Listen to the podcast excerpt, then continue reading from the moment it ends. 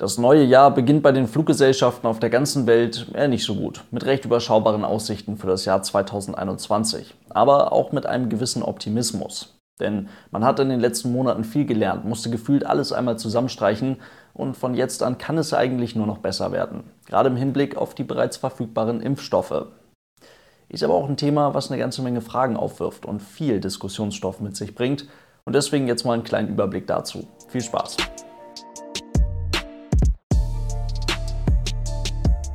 Und damit hallo und ganz herzlich willkommen. Ich hoffe, es geht euch gut. Das Wichtigste an der Stelle direkt mal vorweg. Es geht im weiteren Verlauf des Videos definitiv nicht um meine persönliche Meinung zum Thema Impfung, sondern um einen möglichst unpolitischen Überblick darüber, wie große internationale Fluggesellschaften ihre Rolle und ihre Verantwortung im Hinblick auf Coronimoni interpretieren.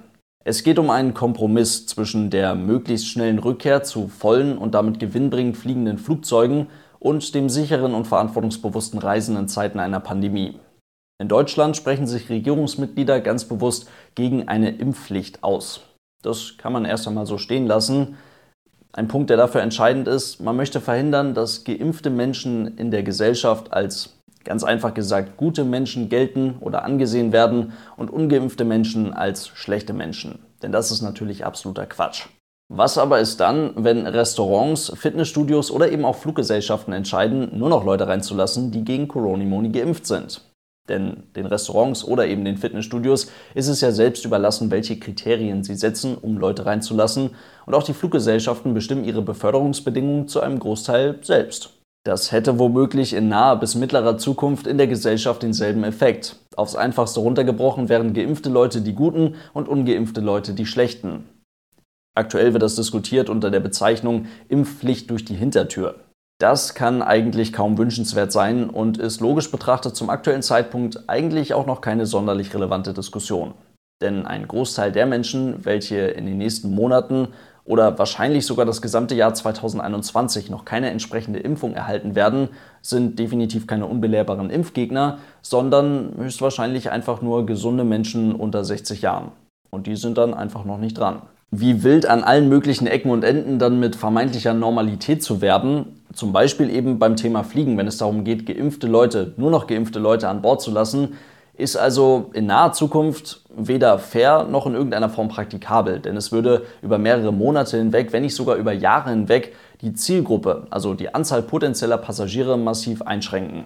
Das ist aber deswegen auch gar nicht der Plan. Mit anderen Worten, keine Fluggesellschaft der Welt wird in den nächsten Monaten mit einer Forderung nach der entsprechenden Impfung um die Ecke kommen, denn sonst würde ganz einfach so gut wie niemand mehr mit der Fluggesellschaft fliegen. Vielleicht gar nicht unbedingt, weil die Leute dann nicht mehr mit dieser Fluggesellschaft fliegen wollen, sondern viel eher, weil dann so gut wie niemand mehr mit der Fluggesellschaft fliegen könnte.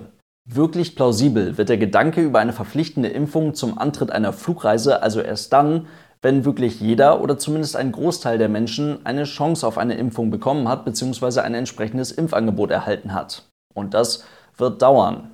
Oder anders gesagt, Privilegien für Geimpfte kann es eigentlich nur dann geben, wenn jeder geimpft werden kann, der geimpft werden will.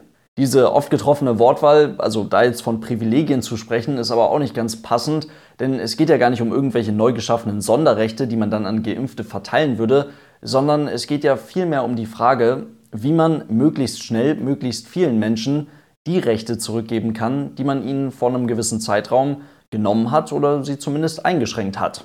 In diesem Zusammenhang, wenn es darum geht, dass Geimpfte keine Privilegien von Nichtgeimpften haben sollten, wird immer wieder von Solidarität gesprochen. Allerdings, Monat um Monat auf Freiheiten und Rechte zu verzichten, was neben wirtschaftlichen Problemen ganz offensichtlich zwangsläufig auch psychische und physische Probleme mit sich bringt, dürfte auch den Leuten, die Solidarität ganz hoch hängen, spätestens dann ganz ordentlich auf die Eier gehen, wenn ausreichend Impfstoff verfügbar ist, allerdings einfach nicht die nötigen Prozentpunkte für die so oft erwähnte Herdenimmunität erreicht werden. Denn dann geht es ja ziemlich schnell um die Frage, ob man einen Teil der Bevölkerung unfair behandelt, weil man diesen Teil zu einer Impfung verpflichten möchte, oder ob man einen Teil der Bevölkerung unfair behandelt, weil dieser trotz Solidarität und in Anführungszeichen mitmachen Monat um Monat einfach nicht sein normales Leben zurückerhält. Mit anderen Worten kann man dann also fragen, kann und sollte man Menschen, die sich bei der Verfügbarkeit eines Impfstoffes für sie impfen lassen wollen und auch impfen lassen, weiterhin Monat für Monat aus Restaurants, Bars, Clubs, wo auch immer oder eben von internationalen touristischen Flugreisen ausschließen, nur weil man definitiv gar keinen Unterschied zwischen geimpften und nicht geimpften machen möchte. Dazu gibt es halt eine ganze Menge unterschiedliche Meinungen, von Regierung zu Regierung oder eben auch von Airline-Chef zu Airline-Chef.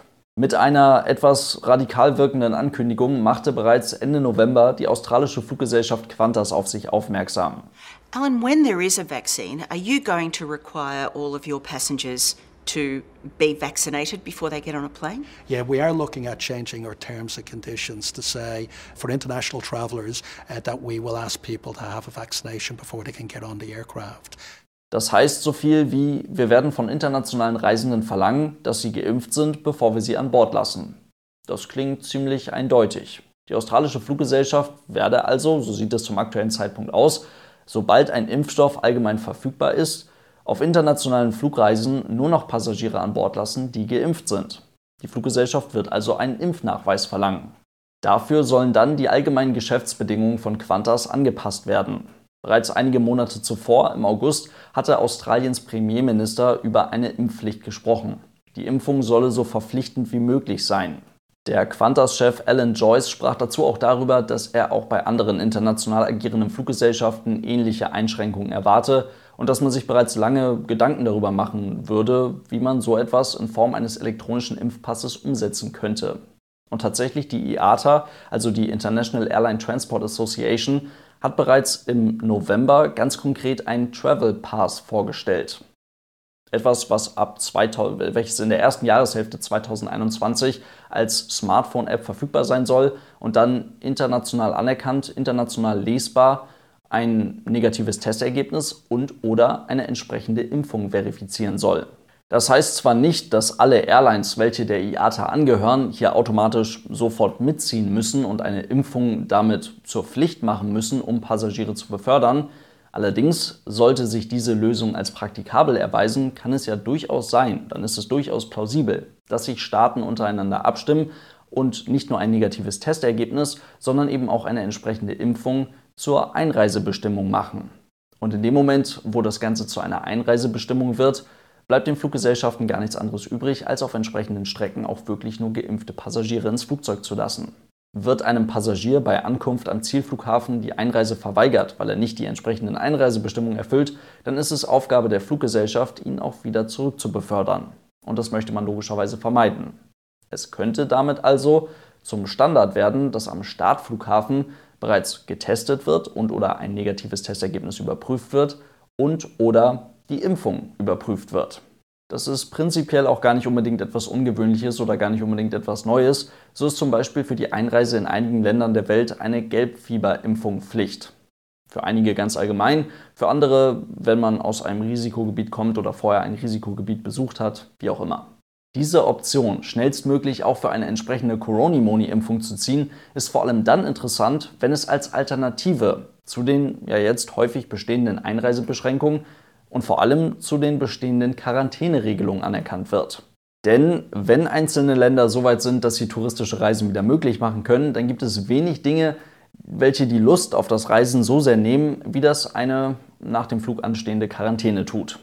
Deswegen ist das Wort Alternative so wichtig. Lufthansa-Chef Carsten Spohr sagte im Gegensatz zu seinem Qantas-Kollegen öffentlich, dass er zwar erwarte, dass auf Langstreckenflügen bald auf bestimmten Strecken nur noch getestete oder geimpfte Passagiere unterwegs sein werden. Die Betonung liegt dabei auf dem Wort oder.